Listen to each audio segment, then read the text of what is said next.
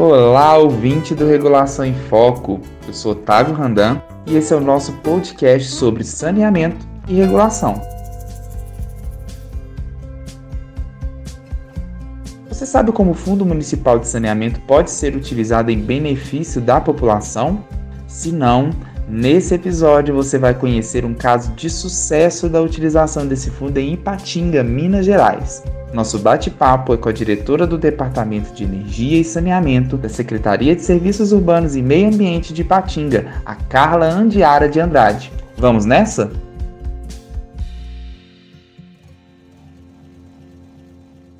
Olá, Carla, seja muito bem-vinda e muito obrigado por estar aqui conosco.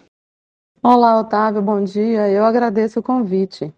Nós que agradecemos por você ter aceito o convite. E você sabe que o tema central do nosso episódio é o Fundo Municipal de Saneamento, né? Mas antes da gente entrar especificamente nesse tema, a gente queria saber um pouco sobre a cidadã que está por trás da Carla. Conta pra gente sua trajetória, como que chegou até a direção do seu departamento em Patinga, por favor. Então, eu sou engenheira eletricista por formação, né? Sou pós-graduada em engenharia ambiental e em engenharia de segurança do trabalho. É, trabalhei durante muitos anos no Banco Santander depois eu fui para Vale, lá em Itabira, através de uma empresa terceirizada, para atender um contrato, é, tendo atuado lá por três anos como engenheira de segurança do trabalho. Regressei para Ipatinga em 2018 e encaminhei um currículo para a Prefeitura Municipal. Na sequência, fui contratada e assumi o cargo né, de diretora do Departamento de Energia e Saneamento.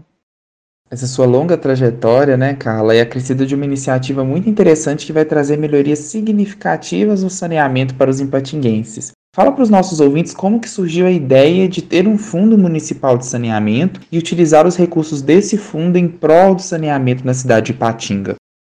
Bom, a ideia nasceu assim que nós recebemos um ofício da ARSAI, né, da Agência Reguladora de Água e Esgotamento Sanitário do Estado de Minas Gerais, perguntando se o município tinha interesse em receber até 4% do total das tarifas cobradas pela concessionária Copasa. Mas esse ofício também tinha uma série de exigências. Nós tínhamos que regularizar toda uma documentação, inclusive nós tínhamos que criar um fundo específico para essa finalidade. Sim, Carla, tem uma série de etapas, né, para fazer a habilitação do fundo, como a criação mesmo, né, instituição desse fundo via lei municipal, o plano municipal de saneamento, conselho municipal, então são uma série de etapas. Eu imagino que vocês tenham trabalhado bastante para conseguir viabilizar esse recurso, né, via fundo municipal. Nossa, foi assim uma corrida contra o relógio mesmo. Nós trabalhamos diuturnamente para criar um conselho, fazer decreto, abrir conta corrente específica e a gente tinha uma data limite para apresentar essa documentação para a Arsai. E o esforço valeu a pena, né, Carla? A gente vê que Patinga, depois né, da habilitação do fundo, já tem vários projetos para utilização dos recursos. Inclusive, tem duas regiões da cidade que não tinham né, serviço de abastecimento de água, Bucane e Pedra Branca, se não me engano, que passaram a ter esse serviço de água potável. Essa é uma ação de muito sucesso. E nesse caminho, queria que você contasse para a gente sobre o contexto enfrentado nessas regiões e a quantidade de famílias que serão contempladas com fornecimento de água potável.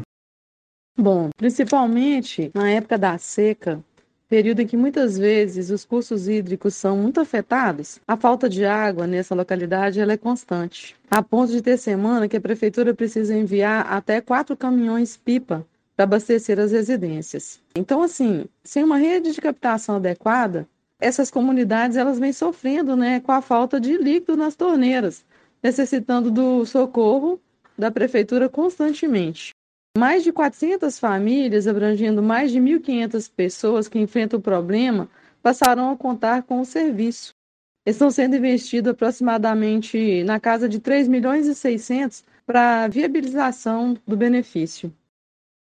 E o resultado desses investimentos já tem até sido vistos pela população, né, Carla? Eu estava lendo uma reportagem que saiu com depoimento do presidente da Associação dos Moradores de Pedra Branca e ele dizia, entre aspas, nós nem acreditávamos mais que isso iria acontecer.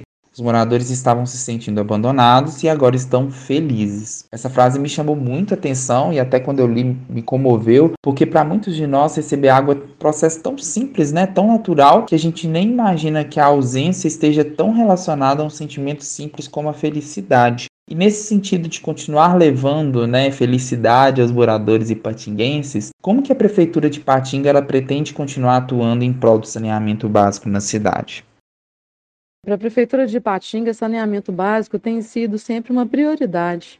Nós contamos hoje com mais de 98% da nossa população recebendo água encanada, tratada em seus lares, possuindo mais de 95% do esgoto já tratado e devolvido ao rio. Nós contamos com ainda mais cinco frentes de serviço realizando obras de saneamento em toda a cidade, com recursos oriundos de outras fontes. Hoje nós temos frente de trabalho no bairro Horto, no bairro Limoeiro, numa localidade que a gente chama de Córrego do Barro Branco, no bairro Betânia, lá no Granjas Vagalume, na Avenida Manaim e também no Vila Celeste. Nossa, é muito bom saber que Patiga preocupa-se para além desses bairros de Bucaína e Pedra Branca, né? Abrangindo para todos esses outros bairros que você citou. E aí, para fecharmos esse bate-papo tão enriquecedor, eu queria externar essa nossa alegria e saber que os recursos do Fundo Municipal de Saneamento têm sido destinados a melhorias significativas no saneamento em Patinga. E também queria pedir para você deixar uma mensagem para os nossos ouvintes, reforçando sobre a importância da habilitação do fundo e das melhorias no saneamento de maneira geral. Como falamos há pouco, independente do porte do município, os benefícios de estar habilitado para receber os recursos do fundo são enormes. É um benefício muito grande para o poder público que, dessa forma, pode contar com mais recursos para investimento em saneamento, promovendo bem-estar, saúde e também a qualidade de vida da população. Ipatinga é prova real desses benefícios. Nesses últimos dois anos, já foram investidos mais de 2 milhões de reais. E estes investimentos aquecem o mercado com a geração de emprego e renda, promove um verdadeiro ciclo de benefícios para a sociedade em geral. Eu posso destacar aqui os ganhos também para o meio ambiente, pois a gente sabe que investir em saneamento básico é investir diretamente numa melhor qualidade de vida para gerações futuras. É isso aí, Carla. Recado dado. Muitíssimo obrigado por esse bate-papo. Parabéns pelas iniciativas e pelas boas práticas né, realizadas em Ipatinga. Nós abordamos muitas discussões importantes. Realmente, assim, muito obrigado, muito grato pela sua participação. Eu quem agradeço a oportunidade. Foi uma grande alegria poder compartilhar de nossas experiências e boas práticas. Estamos à disposição.